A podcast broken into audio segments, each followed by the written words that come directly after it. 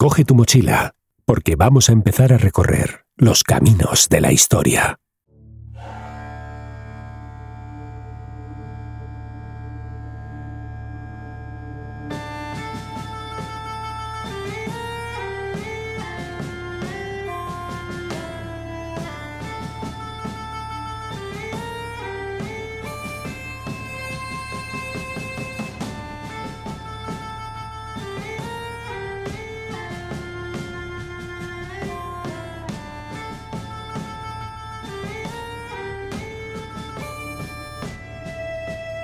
Comienza Ambulare, un programa presentado y dirigido por Fran Lucas Herrero.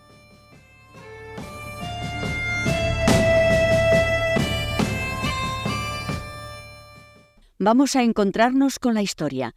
Para empezar, he de decirles que con alguna reticencia todos los historiadores de la España romana admiten que Loarre es la Calagurris fibulariensis de aquella época, una villa que tuvo entonces ya cierta importancia.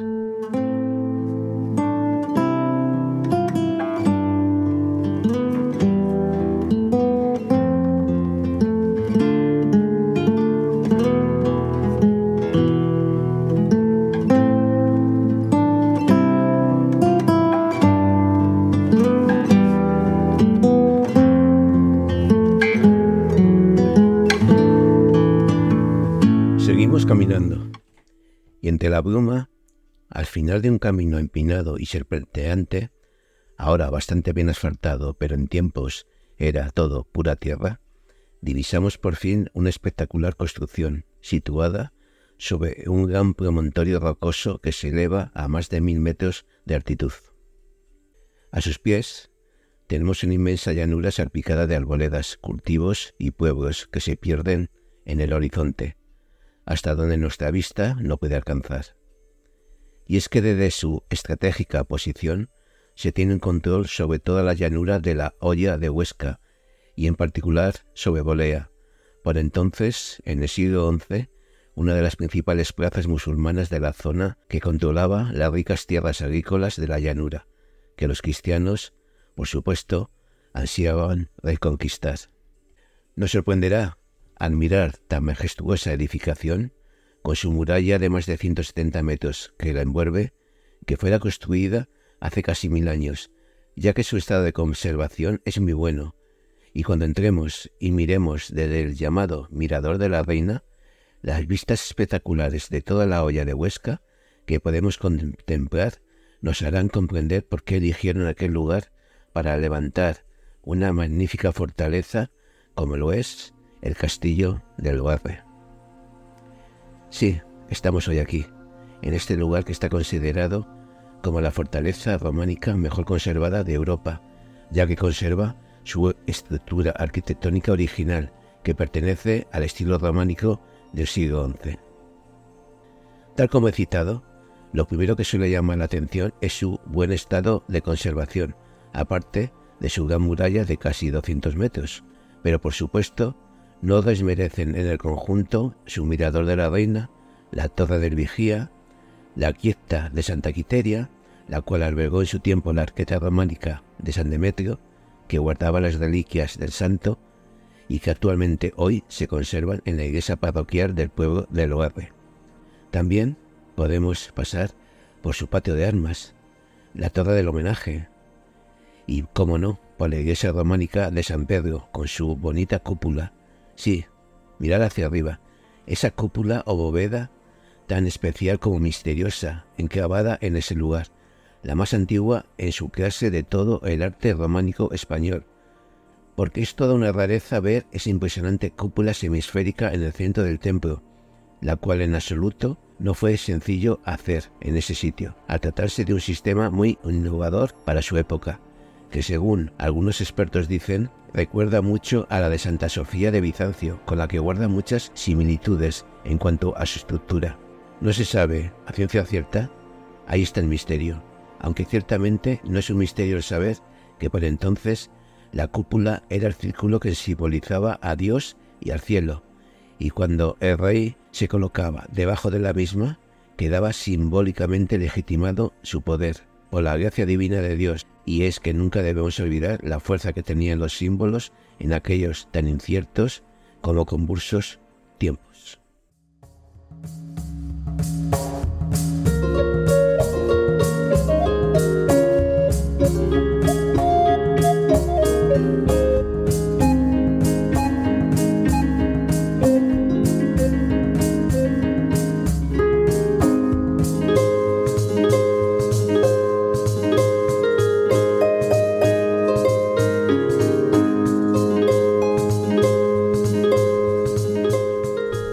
Todo el lugar en sí es una belleza, ya que tras admirarlo desde el exterior,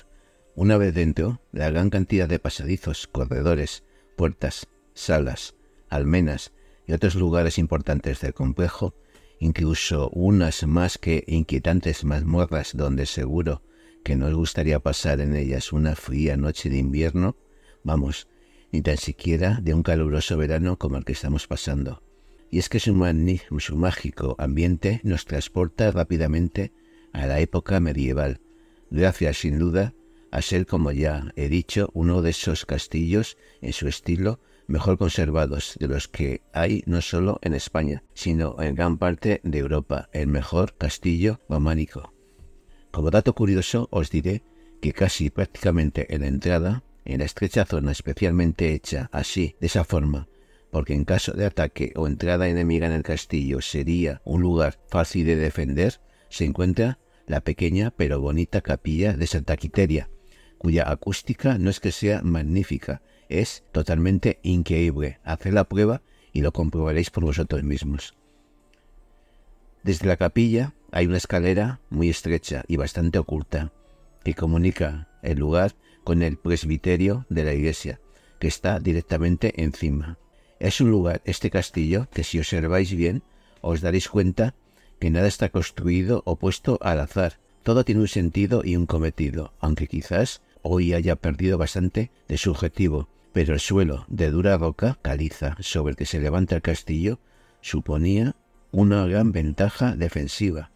ya que en caso de ataque exterior los muros no podían ser minados construyendo un túnel bajo ellos, táctica habitual en la época, que consistía en construir un túnel por debajo del muro para después hundirlo y así abrir una brecha por la que asaltar la fortaleza y conquistarla, ya que la extrema dureza del terreno sobre la que se asienta el castillo de Loarre impide realizar estos trabajos de minado gracias a la dureza de la roca. Es todo un lujo contemplar hoy en día el castillo, construido entre los años 1033 al 1035, bajo el reinado del rey Sancho Garcés III de Pamplona, debido a su estupenda situación estratégica de vigilancia sobre los lugares de Arguis y de Ríos, así como para desde aquí organizar el asalto final que se planeaba contra la localidad de Bolea, situada un poco más abajo hacia la llanura, y cuya conquista, como principal plaza musulmana de la zona, y que controlaba las ricas tierras agrícolas de la llanura era necesaria para intentar cualquier ataque posterior contra la cercana ciudad de Huesca. Posteriormente, hacia 1071, durante el reinado de Sancho Ramírez, nuestro rey aragonés, que como ya dije en mi anterior podcast, engrandeció Aragón utilizando sabiamente el camino aragonés de Santiago, realizó obras de mejora y ampliación en el castillo, así como mandó que en Loarre se instalaran una congregación de monjes agustinos, por lo que a la par el lugar quedaba bajo la protección papal de Alejandro II de Roma en la lucha contra los musulmanes que invadían la península.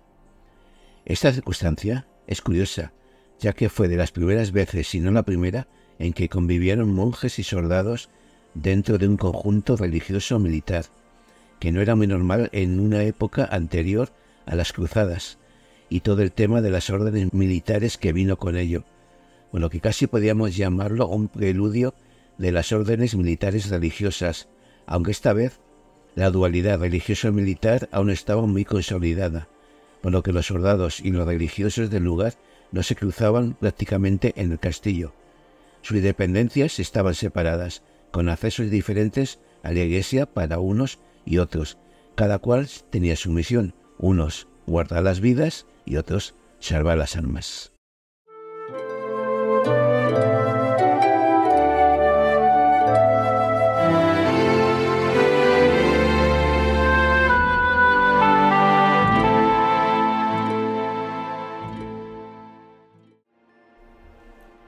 Así, teniendo como epicentro de sus acciones militares por su posición estratégica el castillo de Loarre, Sancho Ramírez fortificó las localidades de Aviego, Santa Eulalia la Mayor y La Bata, construyendo asimismo fortalezas en Óbanos, Garisa, Monte Aragón, Artasona o Castilliscar, entre otros lugares, con el fin de terminar de rodear la todavía ciudad musulmana de Huesca, en cuyo intento de conquista Sancho Ramírez tristemente murió abatido el 4 de junio del año 1094 por un flechazo que recibió sitiando el lugar.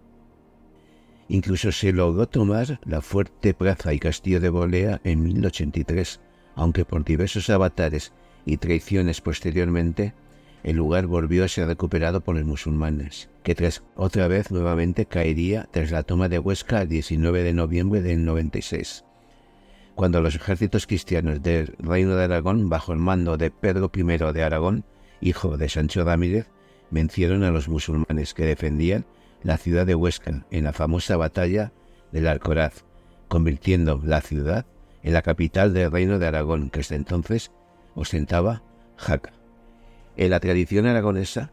esta batalla es todo un símbolo, especialmente porque es totalmente popular la milagrosa y afortunada intervención en la batalla de San Jorge, quien gracias a su ayuda en la victoria pasó desde ese momento a ser considerado el patrón de Aragón, con festividad del 23 de abril. Volviendo a Logarre, podemos decir que aunque se conquistó Huesca, Pedro I de Aragón fue el primer causante de la pérdida del poder y prestigio del castillo, ya que cambió la dirección y a casi todos los monjes de la congregación eclesiástica al castillo de Monte Aragón, más próximo a Huesca, con lo que Loarre pierde así el fuerte carácter monasterial que tenía.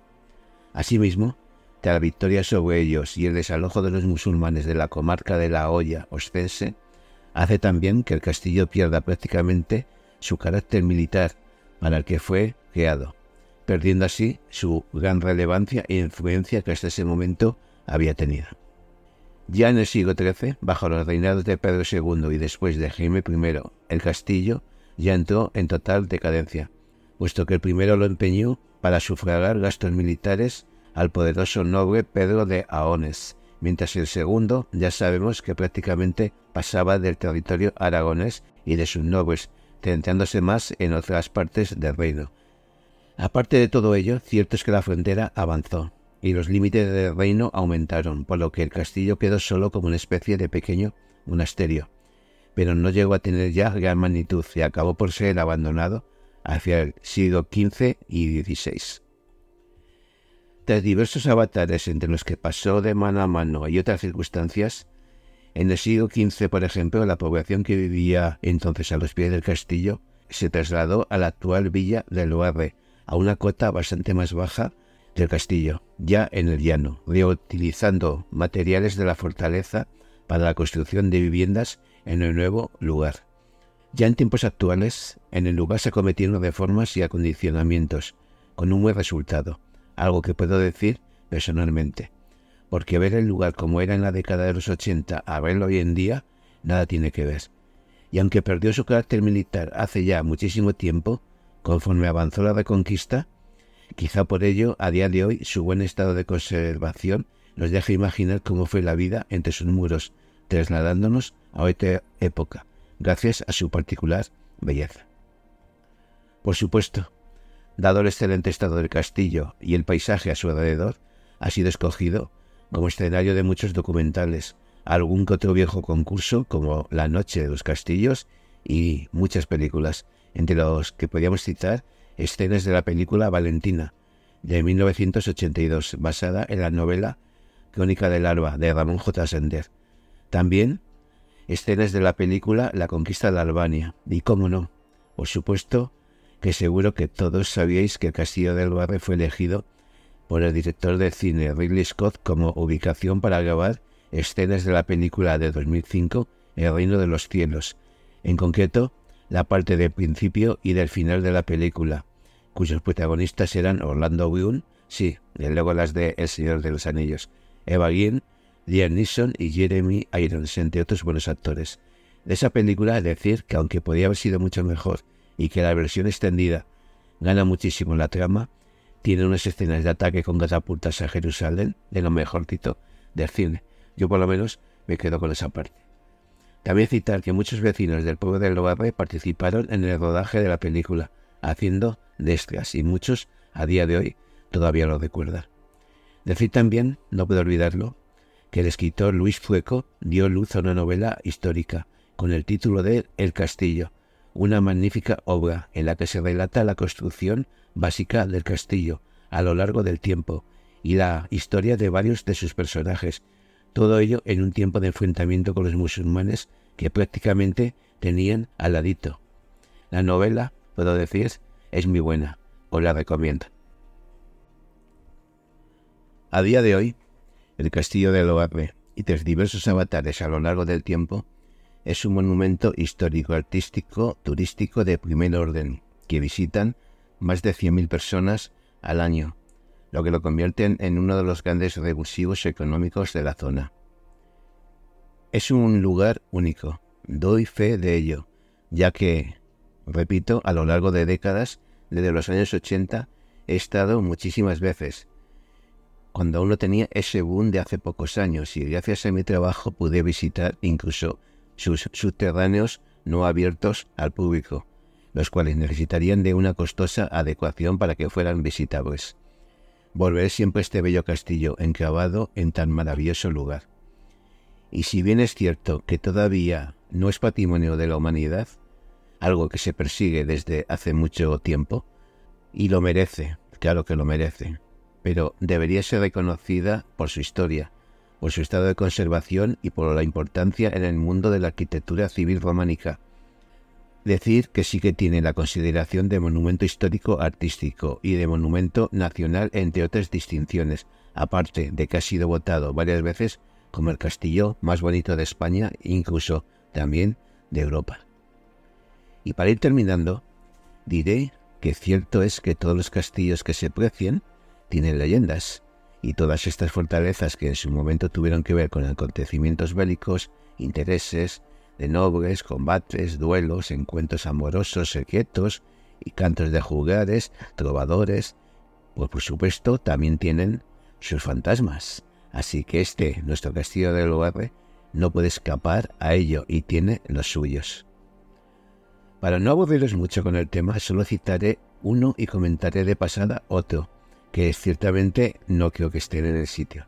Así que os diré que dicen que por todos los rincones del Loarre valga un fantasma, el de la abadesa del Loarre. Os contaré, como así dice la leyenda, que en un momento dado en el que hay un conflicto militar que se originó tras el compromiso de Caspe de 1412, que no fue muy bien aceptado por algunos de los aspirantes a la corona aragonesa que perdieron, Benedicto XIII, más conocido como el Papa Luna, se enteró de que su sobrina Violante de Luna, abadesa del convento de la localidad zaragozana de Tres Hogares, mantenía relaciones carnales con uno de los adversarios que apoyaba la rebelión tanto contra la decisión oficial de compromiso de Caspe como contra el orden ordenado por Benedicto XIII. La abadesa Violante huye y se refugia en el castillo de Loarre, convirtiéndose en la encargada de defender el lugar en ausencia de su amado ante el ataque de las tropas reales. Tras más de dos meses de asedio, la plaza fuerte fue conquistada por los soldados de Fernando de Antequera, quien había sido legalmente declarado rey aragonés en el compromiso del Caspe, como ya se sabe. Así, aquella abadesa de nombre Violante fue detenida y arrojada a una mazmorra del castillo, la cual hoy en día existe. Ciertamente no hay ningún documento que señale o avale a ciencia cierta qué fue lo que pasó con ella posteriormente, ni dónde fue enterrada si es que se la enterró cuando murió, porque su tumba nunca ha sido hallada. Pero se dice que el fantasma de la abadesa de Loarre aparece muchas noches en el lugar, asomada a un barcón, con su ropa y cabello flotando al viento, con la mirada siempre perdida, buscando los refuerzos que su amante debía traer para liberarla y que nunca llegaron. Aparte de este fantasma de la abadesa, de que me parece a ciencia cierta que están incluso rodando una película en el lugar sobre ello, no lo sé muy seguro, pero ciertamente me parece que es así. Cuentan que también suele aparecerse por el lugar, aunque estas apariciones ya son un poquito más difíciles de creer, porque que allí esté el fantasma del conde don Julián, quien según cuenta la historia, abrió la puerta a los musulmanes para que invadieran España, y al que dicen a la entrada de la iglesia del castillo, pues enterraron sus restos para que así fueran todos pisoteados por la gente cuando pasara por ese lugar. Son algunas de las leyendas que circulan en torno al castillo de Loarre, esa colosal e imponente fortaleza que encierra otros misterios, algunos a la vista de todos y a otros que siguen ahí todavía sin respuesta. Si queréis enteraros con más información del lugar, podéis visitar su web castillodelor.es. Está bastante bien y os informarán de todo. Y para que os hagáis una pequeña idea, acceder al lugar cuesta entre 4,50 a 8 euros, según edad y modalidad de entrada, sea guiada o no, con horarios normalmente entre las 10 y las 20 horas. De esta manera, ponemos punto final a la visita de uno de los monumentos de mayor interés cultural del románico europeo.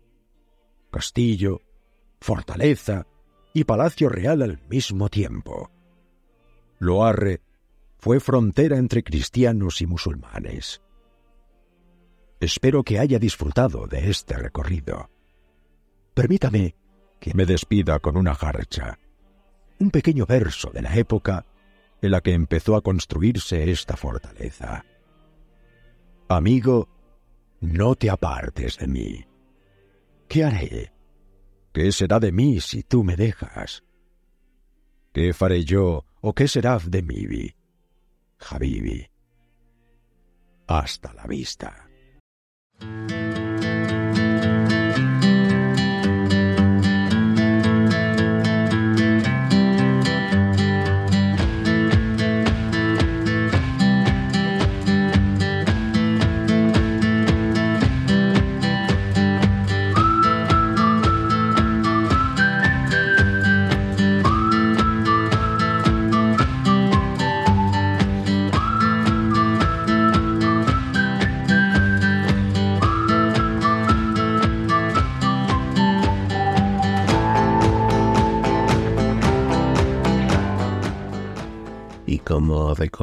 De una ruta para que podáis caminar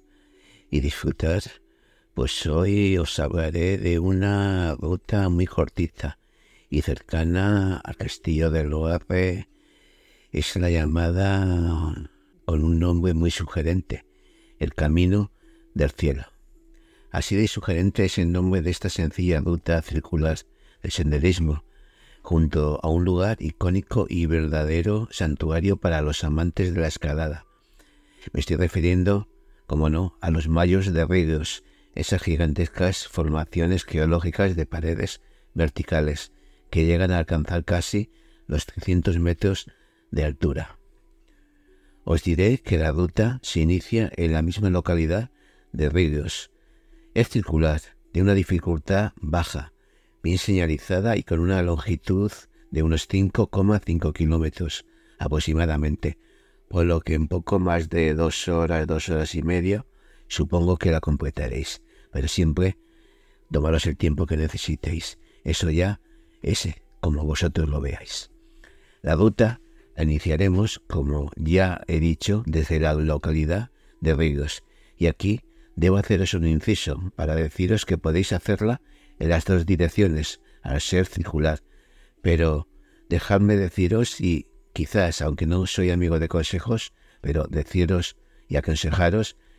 que tendremos un corto y durillo ascenso si lo hacemos en el sentido de las agujas del reloj, la más adecuada, porque así luego tendremos una bajada un poco más larga, pero moderada. Pero, por el contrario, si decidís caminarla contra las agujas de reloj, sufriréis más kilómetros de ascenso y una bajada bastante brusca y algo más peligrosa por la piedra y gravilla que hay suelta en el camino. Y realmente deciros que cuando venimos a caminar y a disfrutar, el sufrir mejor dejarlo para otro día olvidado bastante lejos. Empezaremos a caminar siguiendo las señales y como ya he citado tendremos un poquito de desnivel considerable, pero nada que no podamos superar con ganas y una sonrisa, ya lo sabemos. Con actitud todo es posible. Aparte de que el paisaje que se nos ofrecerá mientras subimos entre los mayos de Fire y Pisón es espectacular, así que disfrutarlo, haceros la correspondiente foto en los miradores naturales que encontraremos y a seguir, porque pronto alcanzaremos la cota máxima a la altura del mirador de Ventuso, un lugar en el que disfrutar con las vistas, descansar y, por supuesto, reponer fuerzas antes de comenzar el descenso. Como siempre os digo, no olvidéis hidrataros continuamente, bebed agua, llevar agua con vosotros y continuamente, aunque no tengáis sed, beber agua, por favor. Ahora, durante el descenso, parecerá incluso que cambiamos de paisaje, y ciertamente será así, ya que serán otros los mayos que ahora nos rodean, y no los que nos han acompañado antes en la subida. Por supuesto, bajar igual que en la subida, siempre con seguridad y sin hacer locuras, ¿eh? que os estoy viendo, porque no olvidéis nunca que hemos venido a disfrutar y a no pasarlo mal por nada. Siempre disfrutad y no os olvidéis de una sonrisa, que ayuda siempre. La bajada hasta Ríos es bastante suave y se hace rápidamente, y cuando nos queremos dar cuenta ya estamos entrando por una de sus calles. Así que entonces ya sabéis, a buscar el bar y a celebrar que hemos culminado y disfrutado de nuestra senda, de ese lugar que ya hemos llamado y llaman el Camino del Cielo. Espero que os haya gustado. Y ahora, cuando el reloj del universo marca la hora adecuada, nos dice que hemos llegado a la parte final, donde todo lo bueno se acaba, todo lo que sube tiene que bajar y viceversa, y todo lo que comienza tiene un final para volver a ser principio, una vez más. Pero será pronto cuando nuevamente nos encontremos en este mismo lugar, si así lo deseáis. Así que tampoco os olvidéis de darle a like y compartirlo con vuestros amigos y seres queridos si lo deseáis. Yo os doy las gracias por ello. Nos vamos despidiendo, pero ya sabéis, os dejo con unas palabras, con una de las reflexiones de En mi camino, es, en la voz de una buena amiga. Cuidaros mucho y, ya sabéis, buen camino siempre. Esa gran cosilla llamada actitud. La actitud ante la vida lo es todo y para quien tenga dos dedos de frente es algo tan conocido que ya ni nos sorprende. Todos sabemos que si cambiamos de actitud podemos ver la vida de otra manera, que un mismo hecho sea doloroso o alegre, puede verse de forma muy diferente por personas distintas, porque lo que para una cultura es síntoma de desgracia, para otra es una celebración. Pero una cosa es saberlo con la mente y otra muy distinta es aplicarlo a la vida real. El caso es que la actitud es algo tan intangible, tan difícil de ver, que muchos ni siquiera somos conscientes de cuál es nuestra actitud predominante. Además, nos suele pasar que esa actitud va cambiando según el día el estado emocional, el tiempo y la forma en la que vemos está cambiando nuestra sociedad y quizás no nos gusta como lo está haciendo, pero hay que readaptarse y ello será menos oneroso si tenemos bien planteada nuestra actitud dentro nuestro. Por ello, cuando al alba, al despertar, los primeros rayos del sol nos anuncian que sigue la vida, cuando todo está en silencio, cuando se abre ante ti el camino en el horizonte, entre la tierra y el cielo, las mismas calles, la misma gente, la misma sonrisa, las mismas cosas, sigue caminando